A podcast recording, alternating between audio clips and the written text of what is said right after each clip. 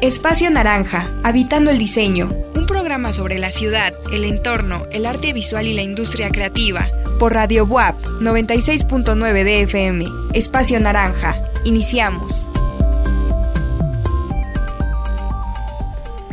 Buenas tardes a todos nuestros escuchas, eh, bienvenidos a Espacio Naranja, Habitando el Diseño, una emisión de Radio WAP en conjunción con la Facultad de Arquitectura y pues las carreras que le acompañan. Este es un espacio creado por estudiantes, profesores, investigadores y la comunidad en general para hacernos preguntas que están relacionadas con las industrias creativas y con todo aquello que eh, atañe al trabajo de un diseñador en diferentes plataformas, niveles o materialidades. Eh, el día de hoy tenemos un tema eh, interesante, es gracioso, ¿no? De hecho, tengo muchas imágenes en, la mente. Eh, y quiero dar la bienvenida a, Dani Coeto. Hola, Dani. Hola, ¿qué tal? Eh, mucho gusto. y Alan Gallegos. Hola amigos, ¿cómo estamos? Qué bueno estar de vuelta. Vamos a hablar de algo bastante interesante. Vamos a hablar de los memes. Yay, mi tema favorito de la red social, cualquier red social. Ay, sí. Eh, realmente, pues es un, es como un producto extraño, ¿no? De la comunicación, porque eh, se ha vuelto como parte de, de, la cotidianidad y... Cultura general. Sí, sí, sí. Y también rompe de pronto barreras entre, entre generaciones y eh, niveles socioculturales. O sea, a todo el mundo le entra un buen meme, ¿no? Sí. Sí, al principio se hacían como para cierto tipo de personas, ¿no? Ya después fue evolucionando a tal grado de ya hasta mi abuelita ve memes. Sí, está... Me gusta el tema de hoy porque es la manera en cómo se ha transformado el meme, ¿no? Es a lo que vamos a hablar hoy y también una forma de aprendizaje, de cultura, de edades también, porque pues es generacional, ¿no? O sea, bueno, ahorita vamos a hablar de, de dónde nació, que en el primer meme del mundo, pero pues me parece interesante cómo vamos a abarcarlo en nuestras carreras y en visión en total, ¿no? Y más porque somos ahorita una generación de Alan y mía, de virtual. Lo, sé, lo sé. Bueno, también los profes en manera virtual, ¿no? Dar una carrera y aprender una carrera, pues forma virtual ha sido muy interesante porque varios memes me enseñaron, la verdad. el, el, meme en realidad tiene un uso, desde mi punto de vista, bastante didáctico, ¿no? Hay ocasiones en las que es, eh, es fácil ejemplificar cosas mediante memes, mediante humor. A mí en lo personal eh, me gusta eh, incluir un poco de humor en mis clases, porque además el humor te relaja, te, te avispa, ¿no? te, te, cambia la, la estructura, eh, te deja pendiente de qué va a pasar.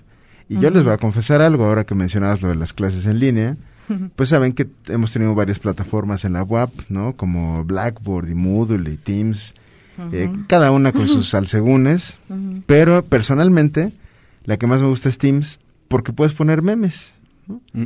porque en efecto creo que es eh, la, como lo más cercano eh, que puedes tener a esta interacción, decía yo, basada un poco en el humor, en, en, la parte relajada, en, una, en un salón de clases, porque además en la clase en línea yo creo que lo más frustrante es que no puedes ver la reacción de con quién estás hablando o lo que te quieren decir, ¿no? Entonces, eh, yo soy eh, pro Teams solo por los memes. Pro Teams. yo también, es muy fácil de usar. De todas las que nos enseñaron, ese digo, es la, la buena. Y creo que fue también la última, ¿no? La la que crearon, sí, la que se implementó, pues. Y, creció, ¿no? Justamente estas necesidades de comunicación de la pandemia la hicieron muy específica. A mí me parece súper práctica. Y eso que permita que haya memes, habla mucho de la aplicación, ¿no? O sea, ya tuvieron que mm. recurrir a los memes para poder hacer, no sé, una aplicación.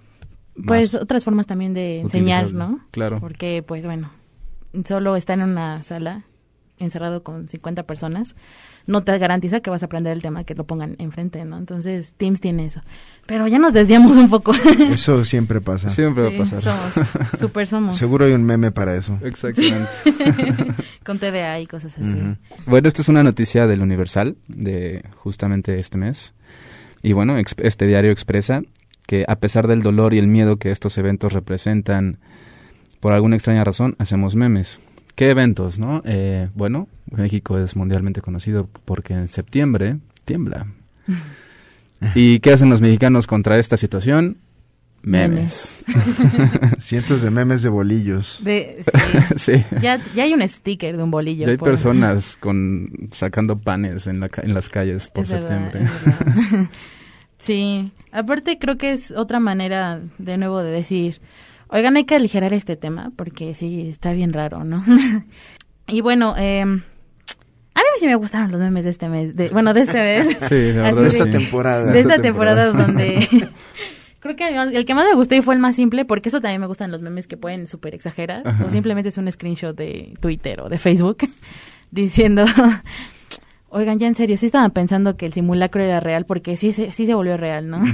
Entonces, eh, es, es curioso cómo de una situación tan trágica podemos sacar una, un viral meme. Sí, sí, sí. Justo la, el diario expresa que quizá esta sea la manera de, desahogarnos. Justamente estos sentimientos, ¿no? Eh, un sismo, no nos gusta compartir un sismo, pero pues al final el reírnos de esta tragedia hace que los mexicanos pues sigan siendo mexicanos, ¿no? Que nos reamos de esto y hagamos bromas e imágenes pues yo creo que para pasar el tiempo y para no poder decir, no sé, tomarlo de una manera negativa y al final pues sacar una sonrisa, ¿no?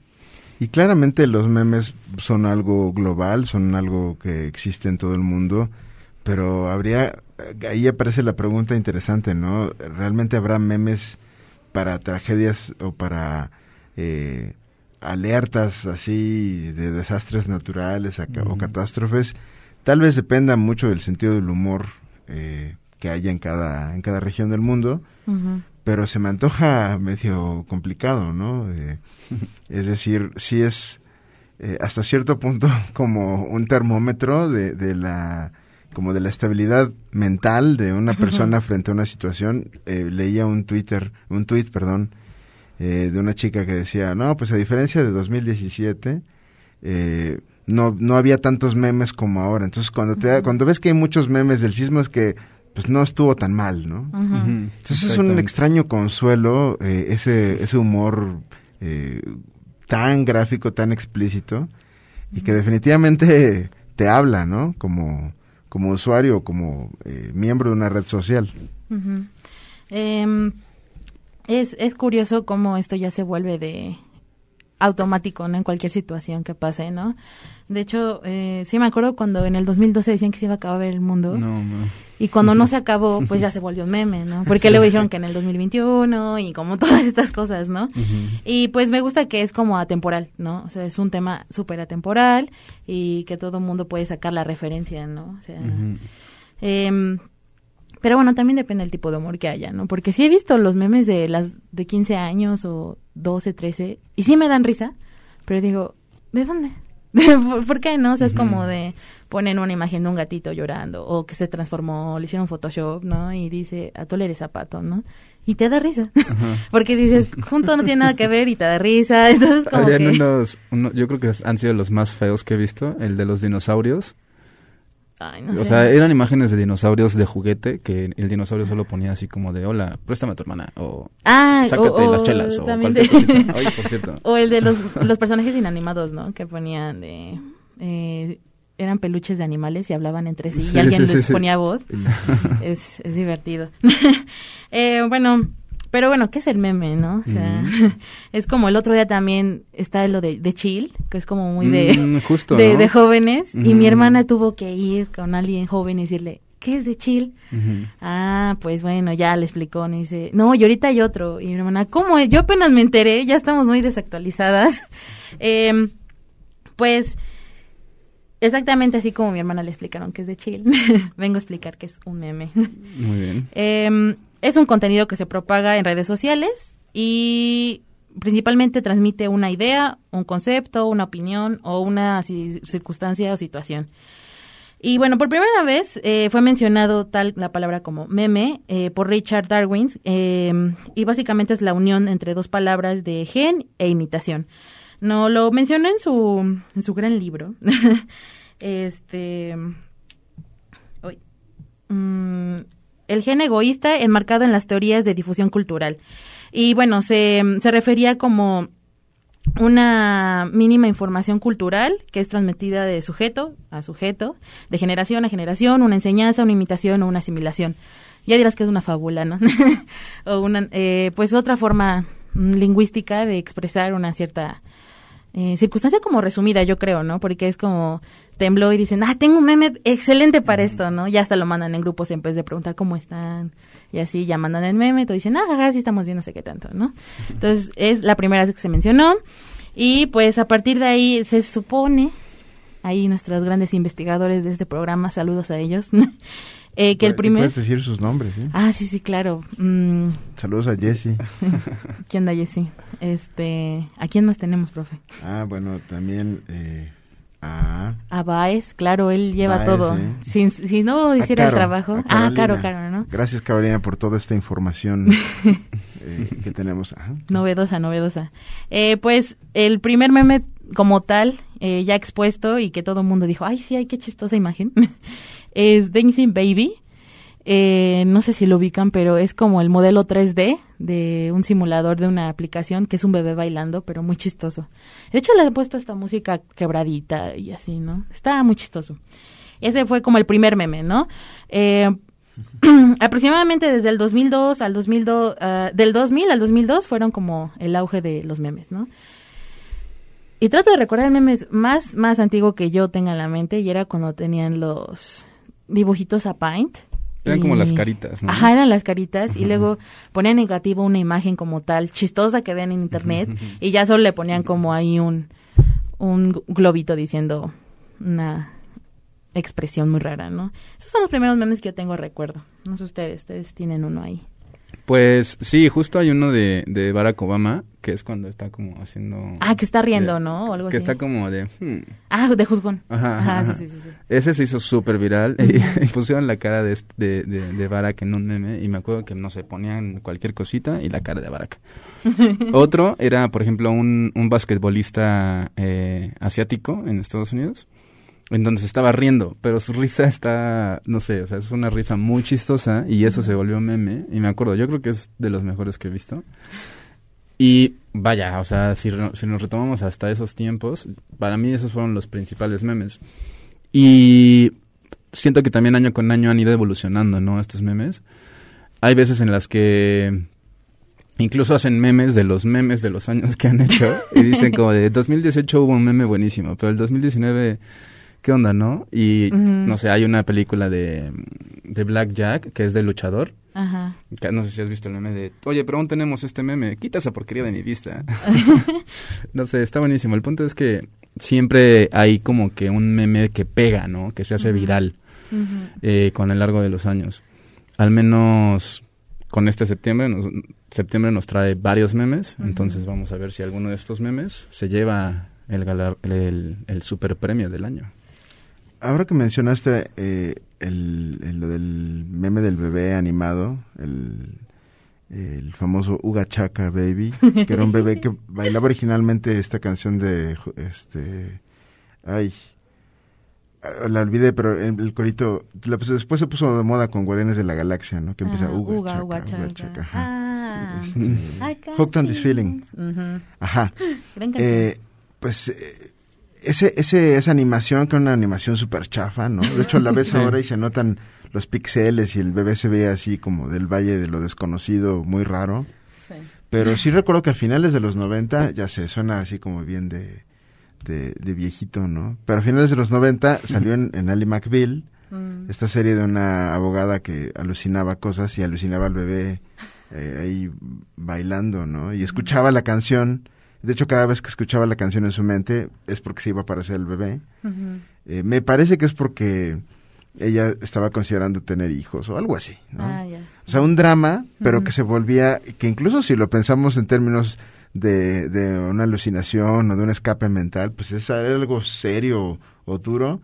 Y pues se volvió una situación divertida, ¿no? Entonces este bebé, lo, después recuerdo que lo renderizaron, también había un, Jesús bailando con su toga. Ah, sí. Y se enviaron por correos con la misma, exactamente. La misma coreografía. Exactamente, dando vueltecitas. Eh, esto fue, no sé, 15 años antes que el pasito perrón de la figura de, mm. del nacimiento, ¿no? Sí, sí, sí. Y se transmitía por correo electrónico. Ajá. Sí, sí, sí. Imagínense lo lento que era pasar memes por correo electrónico y esperarte que alguien te lo respondiera, o las cadenas estas, no sé si a ustedes les tocó todavía eso. Siento que me va mal en la vida porque las ignoré. Realmente. Está bien, es, que realmente no tenían, no tenían, no tenías que responder a ello, ¿no? No, así es como de, oye, ya me condené o lo mando, lo mando. Sí. Y luego esas imágenes se convirtieron como en GIFs. ¿No? Que en Messenger y puedes mandar zumbidos y mandar un beso y que ahora son, stickers. ahora son stickers. Que ahora son stickers. Y es curioso porque estaba en la oficina y quería hacer un meme. y dije, pero ¿cómo hago un meme sin una aplicación? No, WhatsApp ya puedes de tu computadora directamente. Y yo, ¡Ah! la tecnología nos está rebasando. Y así lo puedes hasta recortar a, la, a la figura que tú quieras, ¿no? Y lo puedes hacer directamente ahí.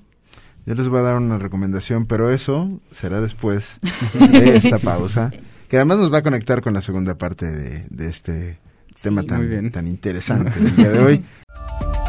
Espacio Naranja, Habitando el Diseño, un programa sobre la ciudad, el entorno, el arte visual y la industria creativa.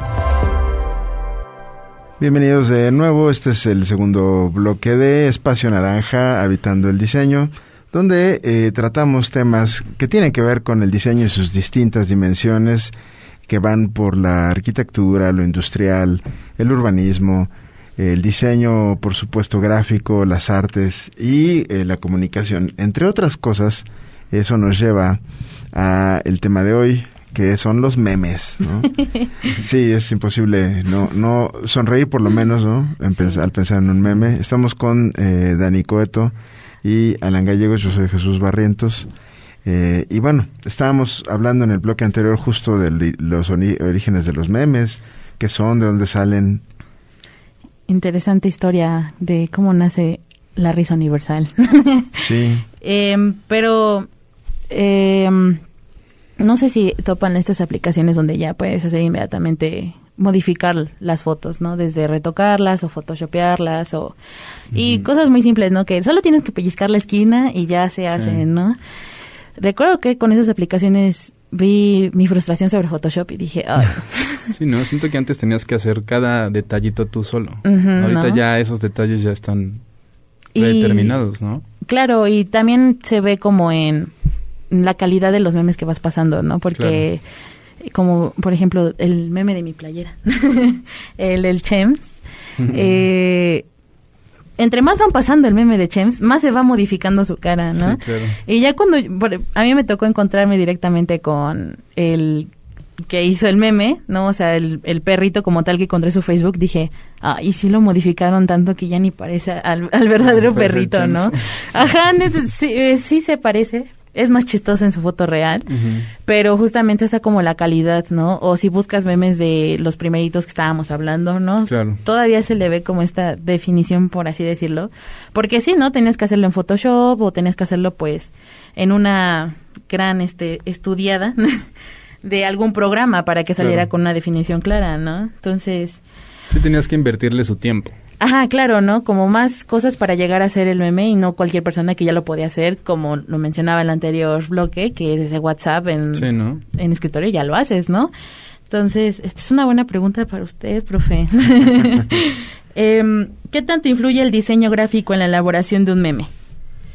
¿Se necesita ser un diseñador o, o, cualquiera puede pues, diseñar? De pronto, e, este tipo de, de cuestiones se antojan hasta como un disparo en el pie, ¿no? Porque en teoría el diseñador debe hablar de su trabajo y promover lo profesional, pero pues la memegrafía, si es que le podemos llamar así, no, mm. no implica un trabajo tan serio, tan profesional.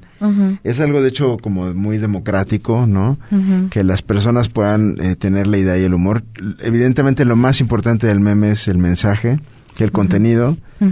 Eh, en segundo lugar, creo que es la referencia, porque también, justo como mencionabas en el primer bloque, sí hay memes como no sé si generacionales o tal vez como por modas, ¿no?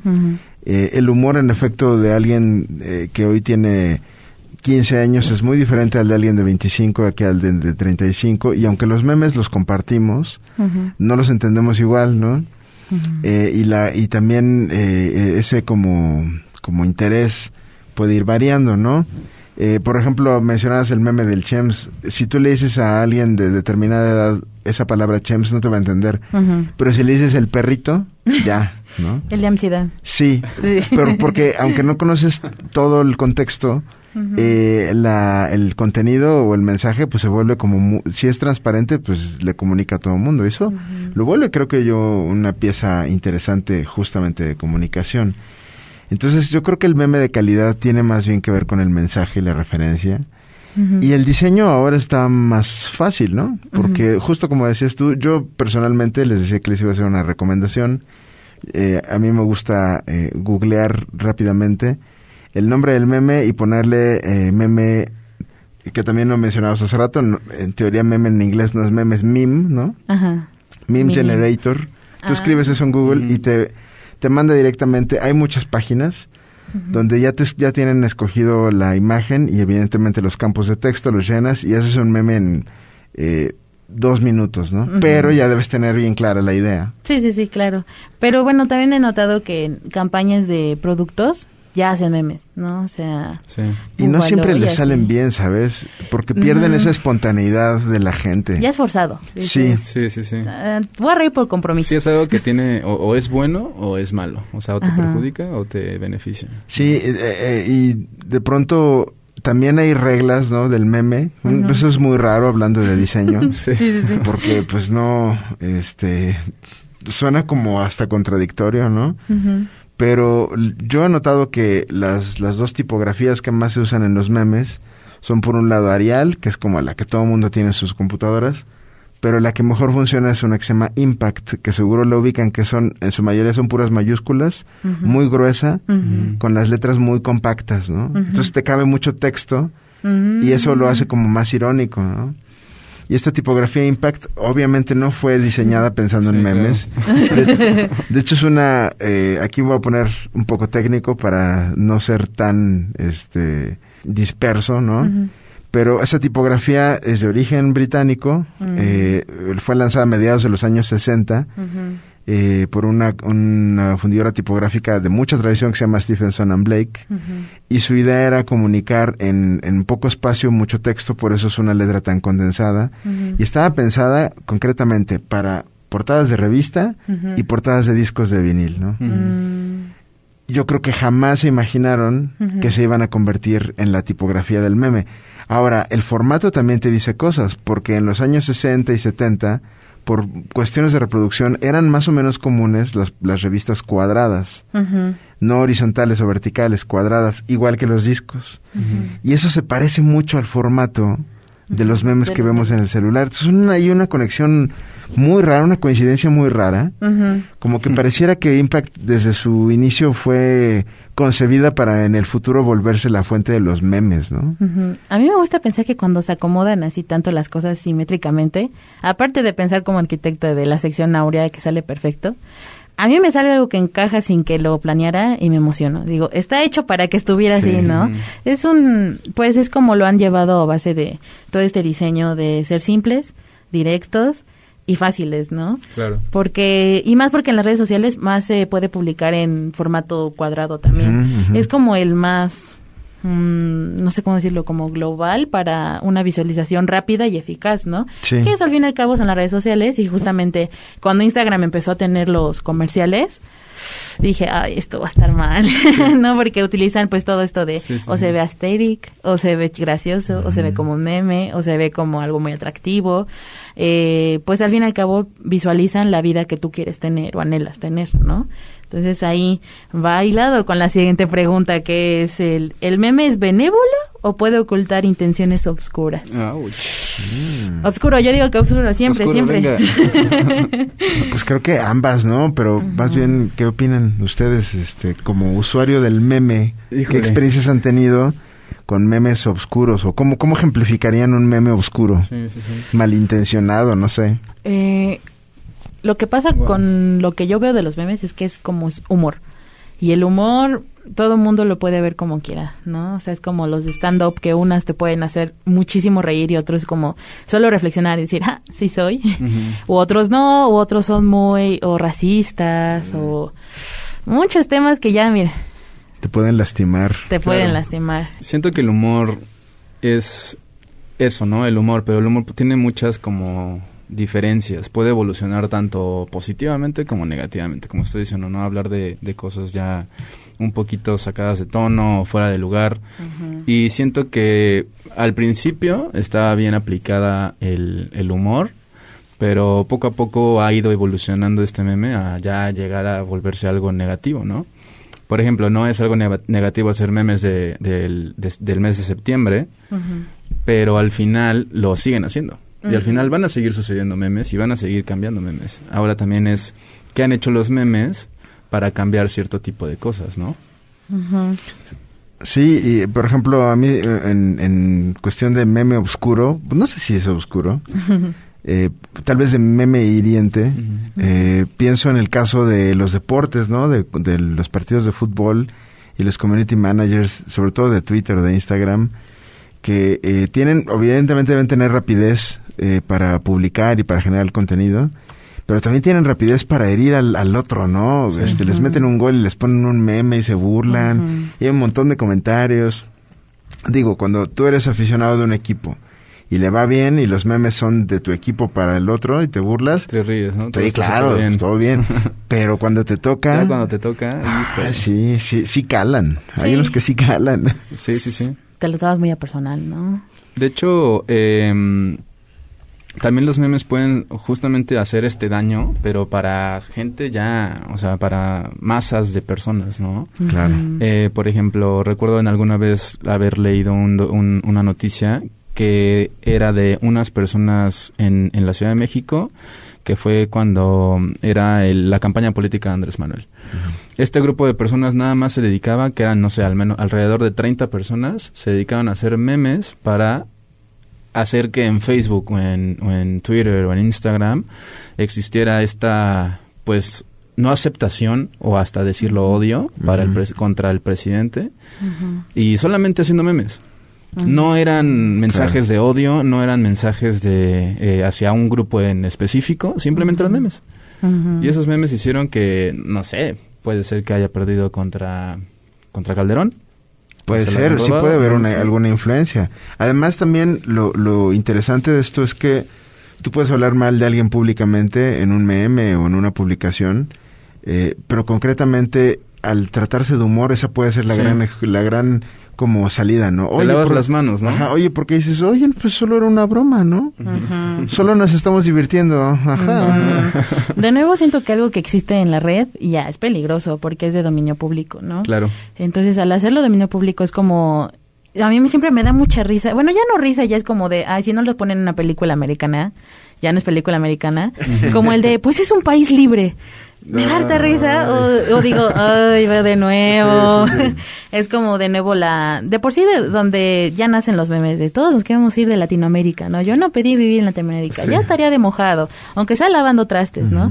Siendo la, em, la rama trabajadora de Estados Unidos siempre, pues siempre la autoridad de Estados Unidos diciendo que son lo máximo, ¿no? Que su estilo de vida es lo mejor, que vienen de lo mejor y etcétera, ¿no? Entonces, tú y de hecho ya estás meme, ¿no? Como el de los gringos diciendo que son perfectos. Qué extraño. Eh, se vuelven pues este mensaje mm, como de dominio público y tú te sientes muy libre de decir, ay, pues fue un meme, ¿no?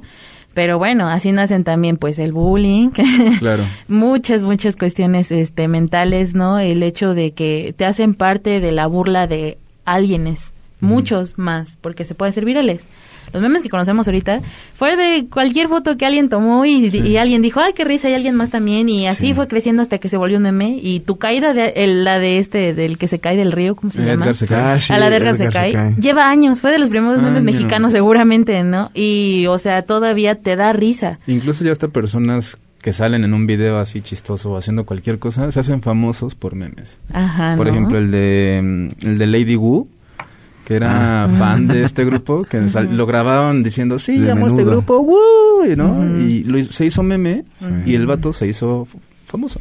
Y, y en muchos, si no es que en la mayoría de estos casos, esa fama, ¿no? Nos recuerda un poco lo de los 15 minutos de fama que profetizaba Andy Warhol.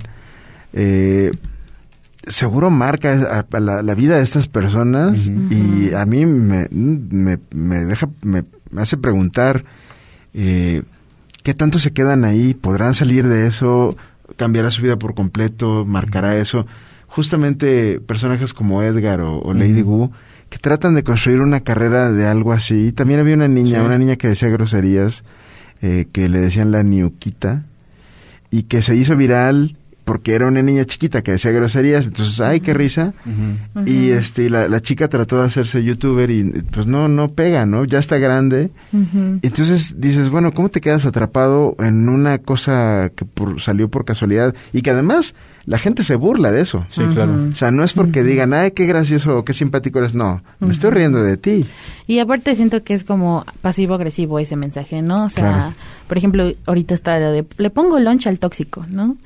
Tóxica me pone el lunch y cosas así, dices, mm, te da risa, ¿no? Romantizan algo que no tendría que ser romantizado. Exacto, ¿no? La romantización de todas esas eh, tipologías que tenemos, mm, microagresiones, es muy peligroso. Y en los memes siempre se van a ver reflejados de una forma u otra, desde la utilización pública de una imagen individual de una persona hasta donde se, se transmite, ¿no? Por ejemplo, que en redes sociales cuando se sube algo que no es incorrecto. Y también, bueno, el hecho de que puede existir contenido demasiado fuerte y muy explícito en redes sociales, pero si hay algo que se considera como agresión hacia una masa, te lo eliminan, ¿no? Y puede ser, no sé, hasta un mensaje feminista o algo así. Entonces, pues yo siento que ese es como el otro lado del la dark, de la dark sí, porque al final es ver qué es lo que hace este meme, ¿no? No solo es una imagen con un texto, sino es una imagen con un texto que tú ves, tú analizas y llegas, no sé, a casa y, oye hermano, oye amigo, oye mamá, ve este meme y ahí ya lo estás, hablando de ese meme, ya lo estás como dando vida, ¿no? Y de ahí, o sea, se hace una cadena inmensa de personas en las que hacen popular un meme, bueno o malo. Entonces, es justamente preguntarnos, ¿no? Ya que son de dominio público, o sea, wow, ¿no? ¿A dónde vamos a parar con los memes? Son divertidos, claro, pero vaya, o sea, así como el humor va evolucionando, los memes van a ir evolucionando también. Solo hay que pues tener cuidado, ¿no? Con esto, con este tipo de información que puede llegar a, nosotros y que podemos hasta compartir. Exacto, porque siento que es como los memes son la representación cibernética de los pensamientos en colectivo. Sí. Y pues encuentras muchas tribus en lo que es la red, ¿no? Desde todo todo, absolutamente todo. Yo siempre que convenzco a alguien de que descargue TikTok es por el hecho de que encuentras de todo. El material que a ti te interesa es el que te va a aparecer, porque su algoritmo es tan bueno y ha llegado a ese alcance de cualquier persona, ¿no? Personas en cualquier parte del mundo, cualquiera. Cualquiera, ¿no? Cualquiera. cualquiera, Y siempre digo, es que neta, si te es que no, no encuentro recetas, métete a TikTok. no, es que quiero saber los últimos, no sé qué, métete a TikTok, Yo ¿no? era enemigo de TikTok hasta que... Hasta que me llegó un video y ya sabes, ¿no te acuerdas de...? No, es que mi fuente, te voy a decir mi fuente. Vi en un TikTok. Sí, porque eso de la transformación de la información también es peligrosa. A mí me pasó en la universidad de que veía memes de que, ay, el ingeniero diciéndole al arquitecto, ¿no? Y videos de risa o... Me acuerdo mucho de uno donde decía, ¿cómo se sostiene esta casa? Y era una casa que se, se construyó en un peatón y hacia arriba y ven que se va creciendo de piso a piso, piso, piso, ¿no? Y yo empecé a ver los comentarios y yo decía, no, pues por esto y esto, ¿no? Y ver todo el mundo que existe alrededor de ese meme y de, no, no sé qué tanto, la mala información o, ah, sí, qué risa, sí, es muy peligroso, porque eso yo lo vi a principios de la carrera y pues... Y además, justamente esa, esa cotidianidad del humor también hace, puede permear más en, en las personas y eh, pueden aprender más de eso que del aprendizaje formal. Y pues claro que es peligroso, ¿no? O sea, en efecto sí hay un lado oscuro en, en el meme, ¿no? obviamente no nos vamos a poner apocalípticos la próxima vez que nos llegue un meme. Aún Seguro nos vamos a reír, pero tengan cuidado. Tienen razón. Sí, hay que tener mucho cuidado con, con esos contenidos. Eh, pues vamos a nuestra segunda pausa y vamos a seguir platicando un poco más sobre memes. Espacio Naranja, Habitando el Diseño, un programa sobre la ciudad, el entorno, el arte visual y la industria creativa. Estamos de regreso en Espacio Naranja, Habitando el Diseño. Estamos platicando aquí con Dani Coeto y Alan Gallegos y su servidor Jesús Barrientos sobre memes. Este espacio lo hemos utilizado ya para hablar de otras cuestiones aparentemente más serias, ¿no? Pero el, meme puede ser muy serio, ¿no? Eh, como producto cultural, como producto de su tiempo, eh, hablábamos sobre esta carga de humor que puede tener eh, en, en, el mensaje hacia, hacia el público. definitivamente el humor es algo importante, es relevante, nos hace humanos, ¿no? Hay muchos tipos de humores, desde los más ingenuos hasta los más eh, hirientes, no siempre estamos en el humor de, ese tipo de mensajes. Eh, y es algo parte de la expresión natural del ser humano, ¿no? Eh, de hecho, hay muchos casos registrados en la historia de, de, los documentos donde en actividades que aparentemente deben ser serias o formales existen estos como chispazos de humor, ¿no? Me, por uno de esos ejemplos puede ser el de los eh, las viñetas dibujadas en, en, los, las notas al, al, calce de los documentos medievales, ¿no? Eh, manuscritos medievales, principalmente la Biblia, ¿no? De, eh, no sé, entre el siglo VIII y el XIV, donde en, los monjes copistas que hacían este trabajo tan, tan pesado de copiar el, el, Antiguo y el Nuevo Testamento a mano, ¿no? Se tardaban años en hacer un solo libro. Y de pronto en las orillas dejaban dibujadas cosas, ¿eh? Y dejaban dibujadas burlas hacia otros compañeros, hacia, hacia eh, autoridades, eh, hacia, hacia, hacia personajes bíblicos, ¿no? Donde se burlan, por ejemplo, de Job o cosas así.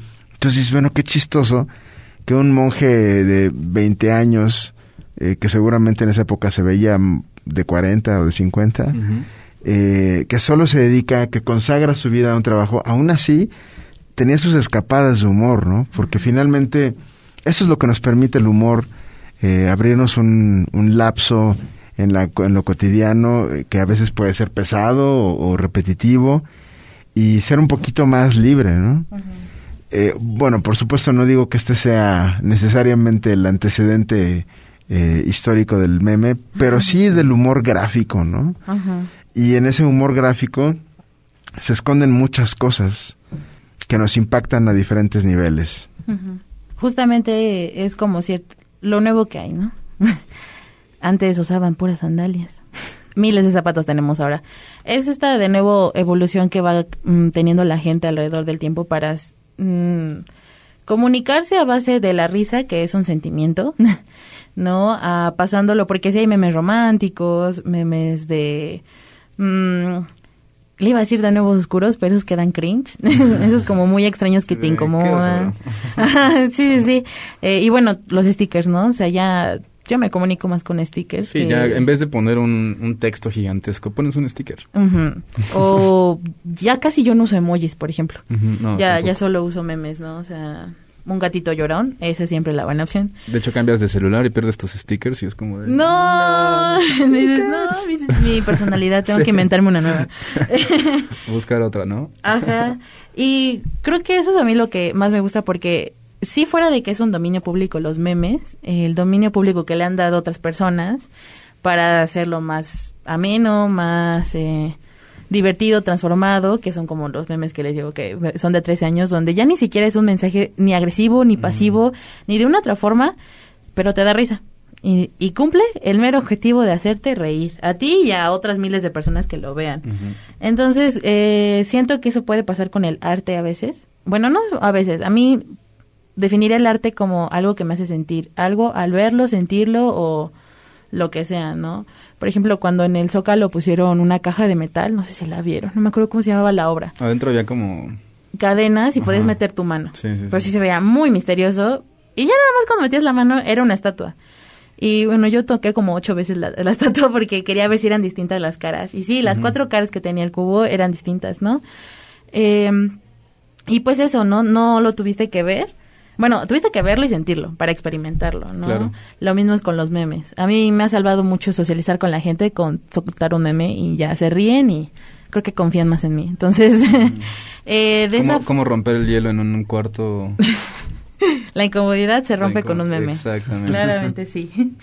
Eh, entonces, eh, a mí me gusta pensar, por ejemplo, mi playera me gusta no solo porque tiene el Chems, sino porque tiene a Van Gogh y no tiene una oreja, ¿no? y está llorando por eso. Y está llorando por eso porque dice, no pueden ser porque no tiene una oreja. claro. Entonces, ahí cumple como, me da risa, se ve artístico porque parece que fue dibujado con crayolas. Y bueno, yo muy artista, nada más le llamo a ver que se vea como crayolas. Muy bien. histórico también ¿no? O sea, creo que muchos conocieron a Van Gogh de nuestra generación hasta que lo vieron de otras referencias artísticas, ¿no? O en un meme. Eh, o en un meme, ¿no? Eh, sí, sí. y pues eso me gusta pensar a veces de los memes que los vuelven como muy... Ah, tan personales que lo vuelven diferente a otra cosa u otro significado, ¿no? Por ejemplo, me gusta la pintura que es de los Campbells, de las latas estas de sopa y en diferentes colores, ¿no? O que nada más están en cuatro o en de tres por tres o colores o, nada, simplemente está la imagen de la Campbell, ¿no? Se ha transformado.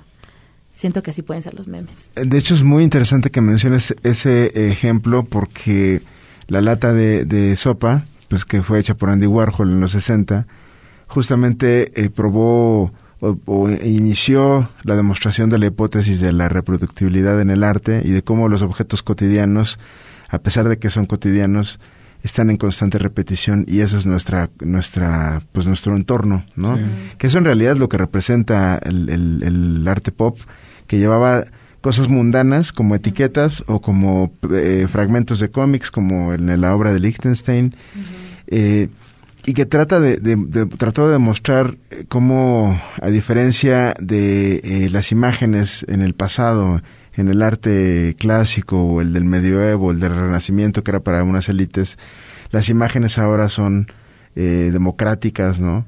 Entonces de pronto esto a veces se malinterpreta, ¿no? Porque hay muchas personas que no, no le entran, ¿no? Y dicen, ay, ¿cómo una lata de, de, sopa va a ser? Eh, o cómo, no sé, la impresión de un rostro de Marilyn o de Mickey Mouse o de Michael Jackson van a ser arte. Pero la fuerza de la imagen y sobre todo lo que, lo que representa es una manera de, de construir eh, el camino hacia que una obra se convierta en, arte.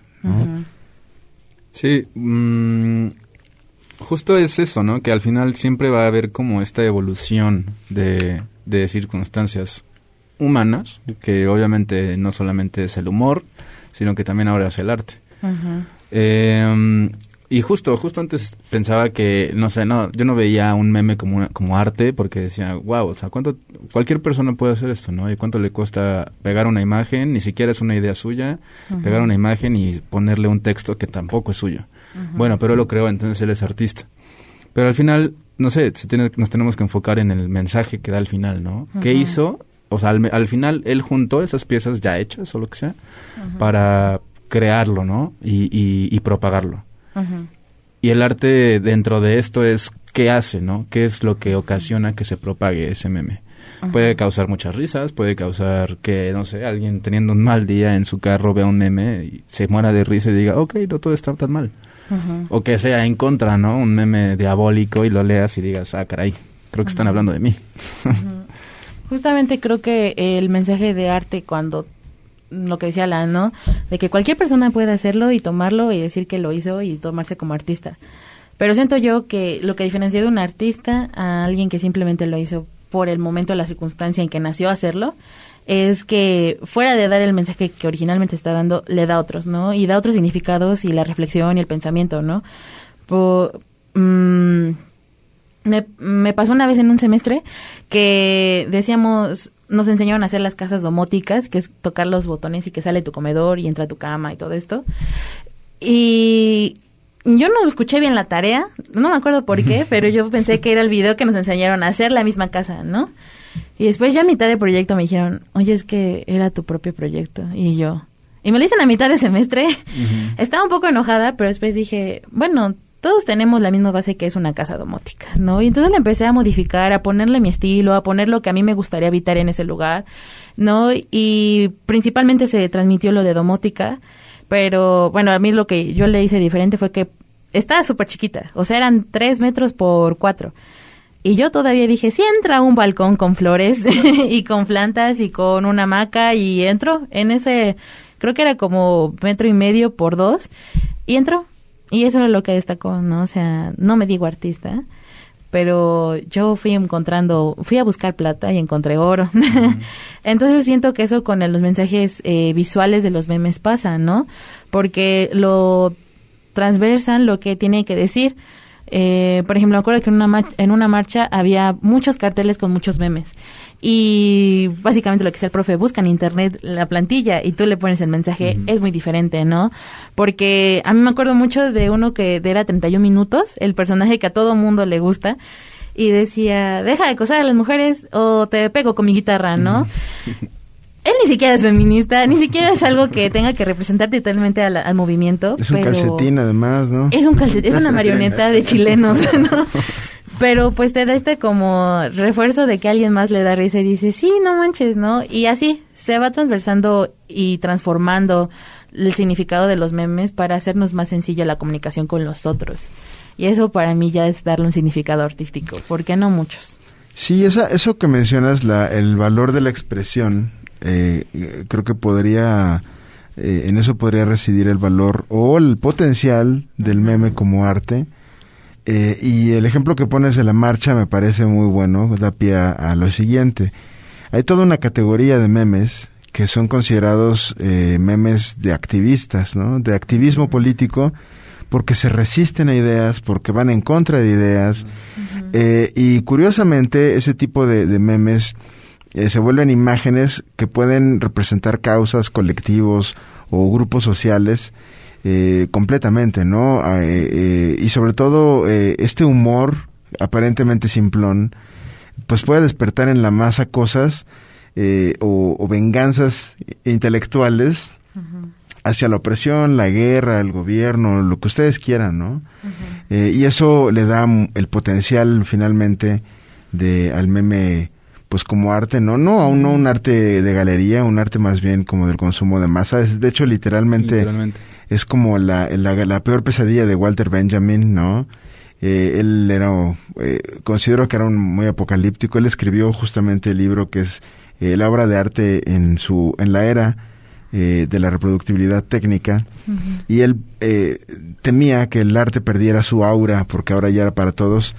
Y entonces si lo pensamos desde el punto de vista contrario es una idea muy anárquica no muy punk no el, arte el, meme como arte creo que puede ser eso muy muy muy punk y, a mí al menos me agrada no a mí también porque lo puede consumir cualquiera eso también no porque luego se vuelve elitista el arte no desde y bueno no decirle elitista, elitista sino está como un privilegio porque ahí cobran la entrada o claro que lo es.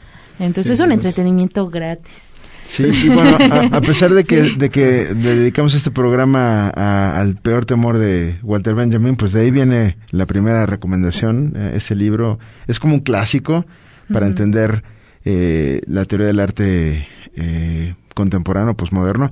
Es irónico porque es para entenderlo, porque es como para negarlo, ¿no? Eh, también tengo otras recomendaciones. Yo tengo eh, un artículo de Yasmín Dado que se llama Memes as Art, que es una recopilación eh, de literatura sobre cómo los memes pueden ser considerados arte. Di la tuya. todo eso que di de, a entender de por qué pienso que es arte un meme es porque sigo a varios ilustradores que se volvieron más virales y conocieron más su trabajo porque hicieron memes. Y no memes como que conoce todo el mundo, sino sus propios memes de lo mismo que les da risa o les aconseja. Eh, es el Didi, que es poblano. Creo que es poblano, ¿no? De Cholula. Ajá, de Cholula. Bueno, técnicamente estamos en Cholula. Ah, sí, ¿verdad? Bueno. Pues vecino le diremos.